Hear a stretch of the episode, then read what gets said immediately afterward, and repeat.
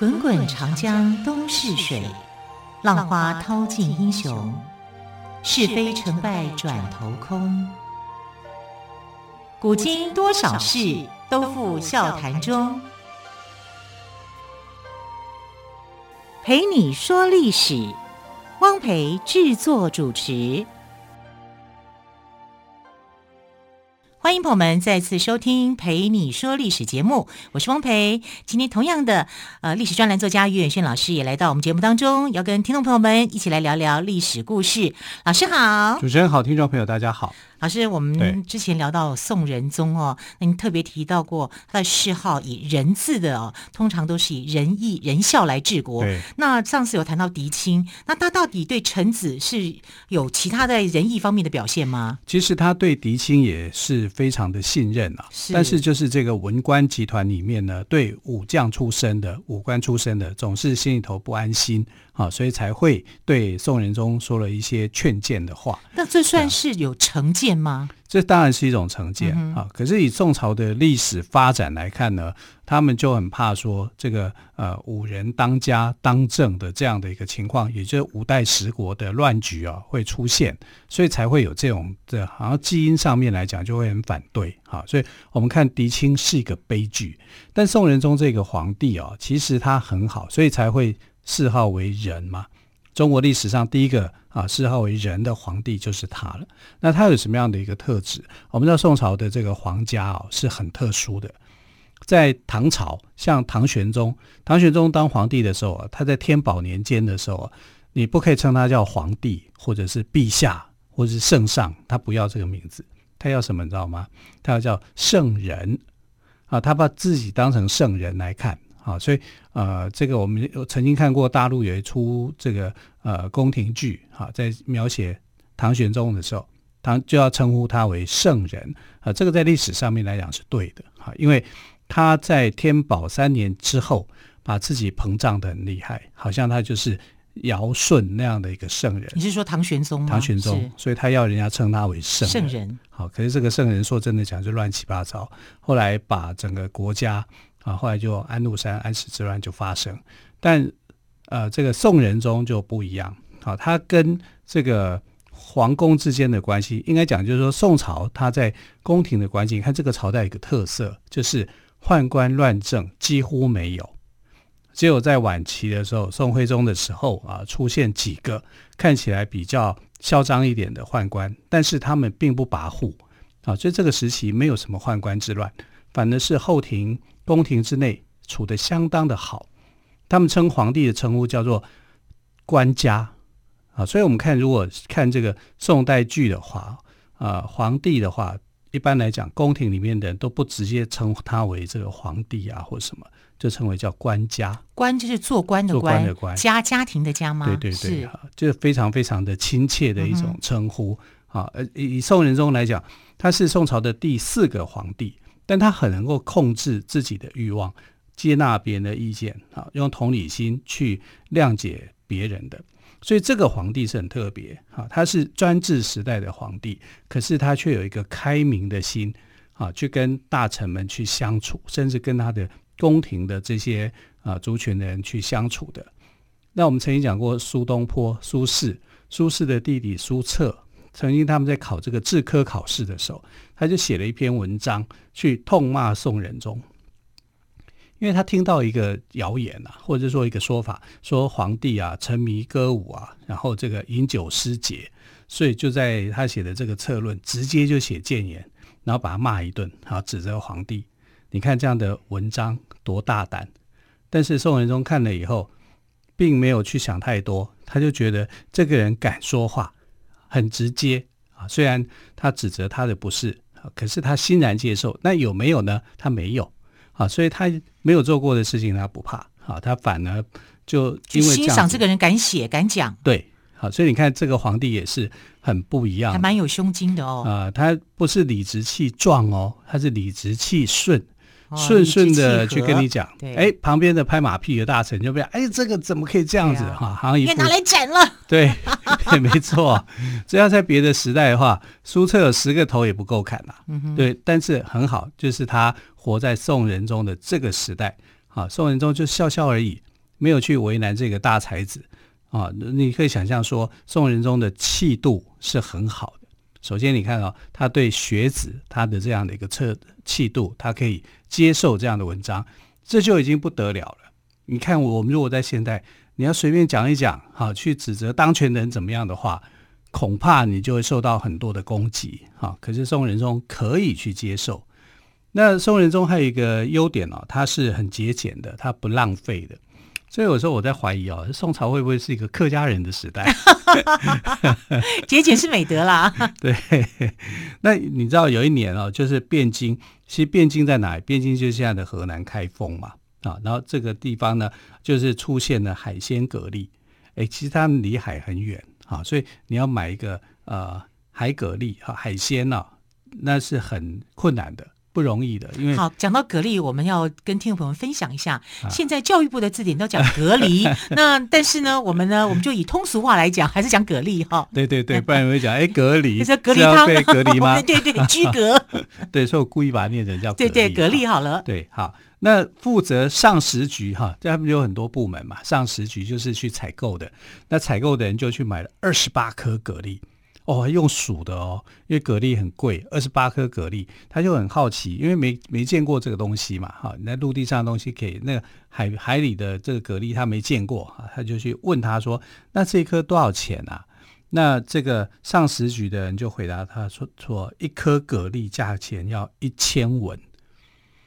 一千文哦，一千文，我把它相当相当于一块钱好了啊。嗯、那你看，那就是一千块，二十八颗就要 两万多块，这很可怕的。两万八千块。对啊，啊，老百姓吃吃吃个三餐也不过几文钱而已。对啊，你要花这么多，二十八颗，你就要花二十八个一千文。虽然蛤蜊有它的营养啦，但是花这么多钱也是。啊，对一个节俭的人来讲，会觉得太夸张了。这里面有一个问题，就是、嗯、会不会他们去动手脚？哎，对，有可能啊，就是低价高报，然后从各个朝代都有，都有，都有，真的是这样。搞不好一颗只要二十文钱，对，他给你报一千，一千，对啊，啊，所以有，这是还真的是有可能的。嗯、那他竟然没有去追究，说怎么会这么贵？他反而是讲说这么贵，我就不要吃。所以他不吃，那那些蛤蜊怎么办呢？别人吃啊，吃的人真的是太不长眼了。好，所以宋仁宗有时候想法哦，就跟人家很不一样啊。你你就是你要有一个谋略嘛，你可能要去追究嘛。如果是、嗯、是朱元璋，我们谈谈过朱元璋几回，对不对？肃贪的过程。对，朱元璋就认为这里面可能有贪污，嗯、他就会去追啊，甚至把他剥皮了。你们敢贪？这这个钱竟然敢贪？那宋仁宗没有去追究他，他只是觉得贵的离谱，贵的离谱，这么贵，我不想浪费，我就不要吃。他问题是你不吃，那你这二十八颗蛤蜊跑到哪里去？你把它丢掉吗？啊、不是更浪费？是啊，对不对？哈，所以我们可以看到这个有时候呃，关于皇帝的记载哦，你看他的个性就这样，他的个性就比较柔弱，耳根子顺，听别人讲这个，哎呀，这个好，这个对。听那个讲这个好，又那个对，你都有道理，都有道理啊，就会变成这样子。所以你看狄青的下场不就是这样吗？嗯、你虽然不杀他，可是他忧郁而死。虽然他支持狄青，可是也敌不过大臣跟他的讲的种种的话语。对呀，啊，那你在蛤蜊这件事情上面，明明知道这么贵，没有去追究为什么他会这样，这里面是不是有些人去动手脚？反而就是以拒吃当做是你的一个手段啊。某方某个角度来看，他当然就是仁慈啦。而从某个角度来看，就你也很好骗呢、啊。他这样不行。对，所以他其实有点很好骗。嗯哼。啊，所以你知道，有一次他跟一个宫女去相处啊，仁宗在位的期间呢，他其实是一段时间他就会试出一些宫女，因为他觉得尊节宫里的开销，对，不要那么多。嗯哼。啊，其实各朝也会这样子哈去处理。像唐玄宗时代，我刚才讲唐玄宗时代，唐玄宗时代哦，宫女有四万多人。我天哪，你皇宫里好多人哦。对呀、啊。你跟你养这么多人做什么哈？所以他会去释放出一些，这这一定是常态。家里宫里面不够用，你用的都是人民的纳税钱，对不对？都在浪费。那宋仁宗也是这样想，所以他就固定就会释放出很多宫女哈。然后呃，可是他对他们是很好的，就是说我释放你出去，我总要让你生活啊，你对皇家是有贡献的嘛，你服侍我啊，所以他都会去算啊，算一笔钱，就是说那你回去你可以好好过日子。啊，然后把宫女给释出去。那其中有一个帮他梳头的一个宫女哈，大概是梳头梳得很好。哎，你会想说，皇帝也需要梳头啊？需要啊。以前的皇帝也是长发啊，我们看宫宫廷剧都这样演的。对，因为身体发肤受之父母，不敢毁伤。对，嗯、他就头发会一直留，留得很长，留得很长以后，你要把它盘起来，这叫束发啊。那这个宫女呢，就帮他梳头，所以你可以想象，一个皇帝当他一个宫女梳头的时候，他其实是把头上的一些装饰都拿下来，拿下来的，披头散发。等你梳好整齐以后，再把它盘上去。可能是这样的一种情形。那有一个梳头宫女，她就很喜欢，啊，很受人中的喜爱。那这个梳头宫女就在想，说我这么受皇帝的一个喜爱，你总不会让我出宫吧？啊，就是说把它给释释回这样，因为他固定都会释放一些宫女，他想要服侍她。啊，那有一天呢，这个宫女就看见了这个皇帝，然后皇帝那时候手上拿着一些文件，他就很好奇问他说：“哎，这些文件是做什么的啊？”那宋仁宗就说：“啊，这个是大臣啊，要我去裁剪宫女的。”啊，这些建大臣建议他，对，然后这宫女就说：“宰相啊，大臣啊，他们家都有那么多的这个歌妓，啊，仆人都这么多，那他凭什么要去管？”宫里面有这么多的宫女，啊，所以这个宫女就反对。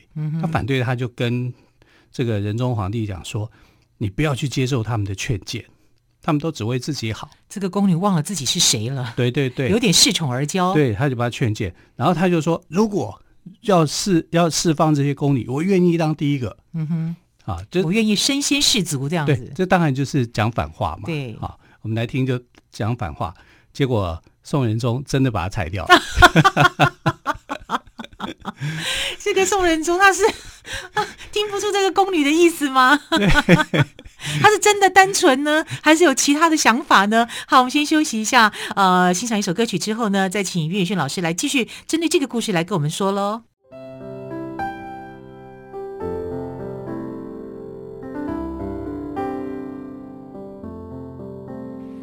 见台北的身影，拥有颗热情的心，有爱与梦想的电台，台北广播 FM 九三点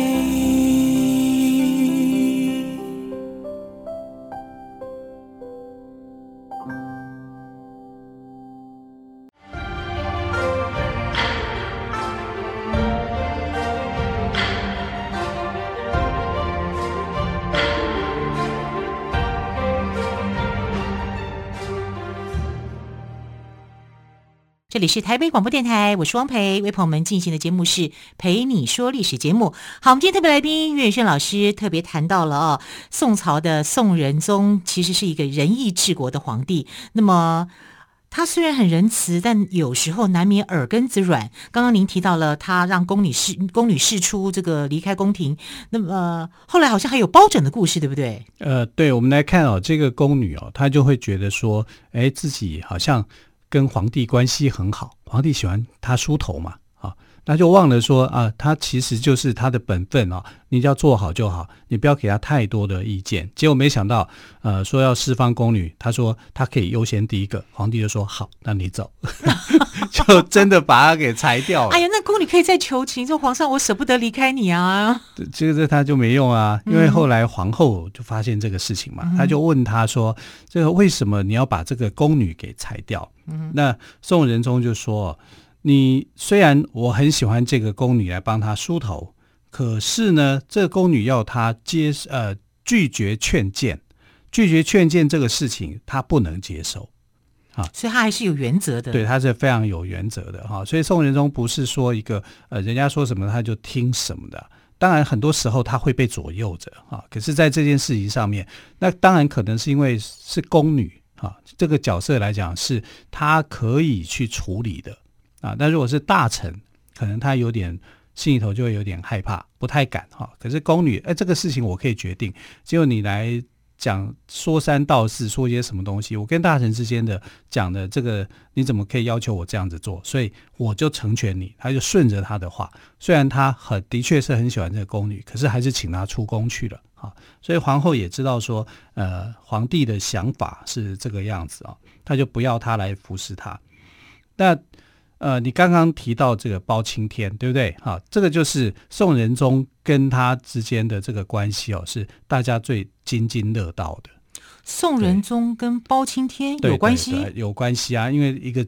君主嘛，他们是君臣之间的一个关系嘛。嗯、那我们来讲哦，一般看包青天的话，就是开封有国包青天，对啊，黑的黑黑的脸，啊、然后这额头上铁面无私辨忠奸，对对对，还有一个月亮嘛，不是吗？对呀、啊，你会觉得他黑脸啊，然后包黑子不是吗？可是你如果实际到安徽合肥他的故乡去看的话，嗯、看到他的画像啊，他是一个很和蔼可亲的人，这脸也不是黑的，脸也不是黑的。白脸跟我们一样啊，黄黄黄种人的正常的，就是一般的人就对了，就一般的人、嗯、啊，他没有那种呃所谓的黑脸呐啊，上面也没有月亮，也没有肿一个戏剧效果。对，那为什么会有这样的一个戏剧效果？这其实就是这个脸谱文化啊，戏剧的影响。戏剧里面生旦净末丑，然后你看就是呃每个人的装扮啊，白脸就是奸臣嘛，黑脸就代表正义嘛啊。然后红脸哈也有红脸的一个代表嘛，所以颜色色彩涂在脸上的时候，它有一个特殊的意义。那你就可以看到说，啊、呃，包拯被赋予黑色，黑色就是公正不阿嘛。那上面画着一个月亮，啊，这个月亮就很奇怪啊，你不知道它是上弦月还是下弦月，是往左边画还是往右边画，但不管，反正就是有一个月亮，那个不会是一个重点，它的重点是代表说。包拯了，包青天啊，在民间里面印象就是他白天要办公，晚上也要办公，晚上就到阴间办公。他真忙啊！对啊，违反劳基法，对，过劳死啊，非常操啊，啊，太累了。对，这是民间对他的一种想象。你可以想象，就是说宋代以前呢、啊，对这个司法有多不信任啊，所以包括我们现在看到的这个《包公传》。三侠五义、七侠五义，哈，这些章回小说里面不是都写一些包公办案的故事嘛？告诉你，里面只有一件是真的，其他都假的。哪一件是真的？呃、牛舌案啊、呃，不是卖牛舌饼哦。哦，牛舌案。对，牛舌案是在讲说这个包拯哈，他在刚当县令的时候，刚开始当县令的时候呢，就有一户这个农家。然后这个呃农家的主人就来报官说，他的他们家的牛啊舌头被割掉了。那舌头被割掉，你看会怎么样？就一定会死嘛。所以是有人要去这个报复他嘛。然后报复他的这个人，他不是把牛杀了，他是把牛的舌头给割掉了。他就来报官。那包拯就说：“那这样子，你把你们家那头牛给宰了，宰来吃了。可是，在宋朝啊。”你去私宰耕牛是一件违法的事情，为什么？因为中国人很特殊，就是对牛是有感情的。他觉得说耕牛，他对呃土地是有感情的啊，所以不准杀牛。所以你看《满汉全席》里面唯一没有的就是牛肉啊，他们是尊重这个呃牛跟农民之间的这种关系，那感情是很深厚的。所以你杀牛的话，你是你是犯法的。所以我们在编剧的时候，绝对不要说老板来碗牛肉面哈，在那个朝代不可能有，是，是不可能有的。但是包拯竟然要他去杀牛啊，就就就把他吃了啊。那这个象征什么意思了？就是呃，你这样的做一定会引起杀牛的人，真正割牛舌头的那个人，他就会出来去告他，告他违法啊。结果就真的，他就让。这样的事情就引起了那个真正的这个嫌犯就出来出来报官说，某个人他把他的耕牛给杀了，拿去贩卖图利违法啊，要告他。那包拯就说，那个牛舌是你割的吧？你怎么反过来去告那个人？好，惊堂木一拍啊，他就说，大人你怎么会知道？啊，小的冤枉啊，他没有这样讲吗？他没有，他就没有冤枉啊，因为的确是他，因为他就说。我根本没有告诉其他的人，哈、啊，说你可以把牛给宰了。我只告诉他，因为这是违法的啊。对啊，对我只告诉他，你却知道。对，你却知道，因为这是官方同意的，嗯，但他不晓得说官方同意他这样子做是啊，这是没有人去知道的事情。结果你看到，就表示你很密切去注意这个人。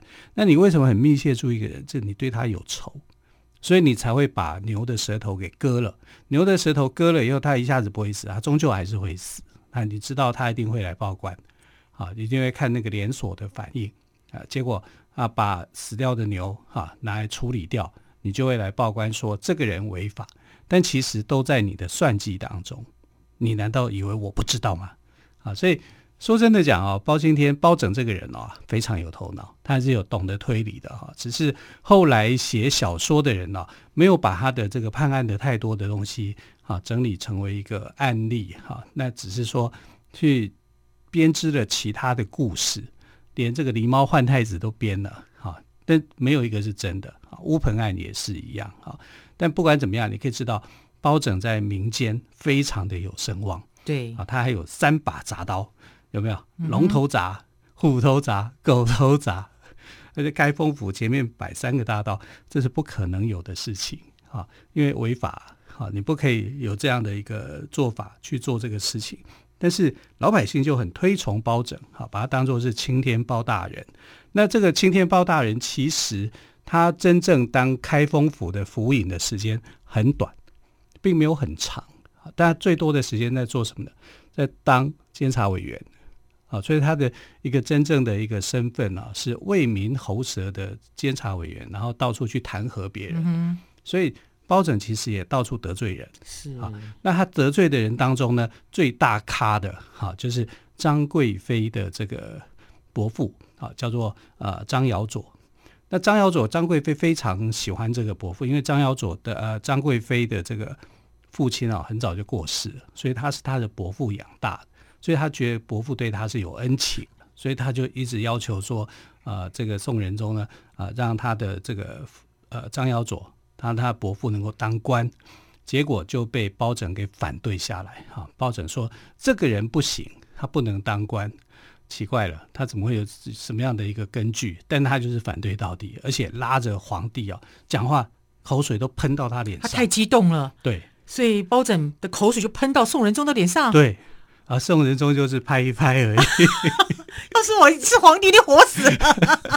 我们一般聊天，别人喷到我们的脸，我们都会受不了。更何况他是皇帝，对呀、啊，他就忍下来了。他忍下来啊，然后到后宫里面，他就很生气，他就跟张贵妃讲，张贵妃就拉着他说：“哎呀，怎么样啊？事情成了吗？说什么成事情？你不知道我的大臣里面有一个叫包拯的吗？喷了我一脸的水。”你看宋仁宗是不是非常有意思的一个人？对，对不对？好，其实呢，今天听于老师讲，我会发现宋仁宗也许在历史上哦的皇帝当中知名度虽然不高，但却是一个大度能容、仁慈又可爱的君主。更多关于宋仁宗的故事，也希望于老师下次再告诉我们喽。好，时间的关系，亲爱的朋友，我们就明天再会喽，拜拜，拜拜。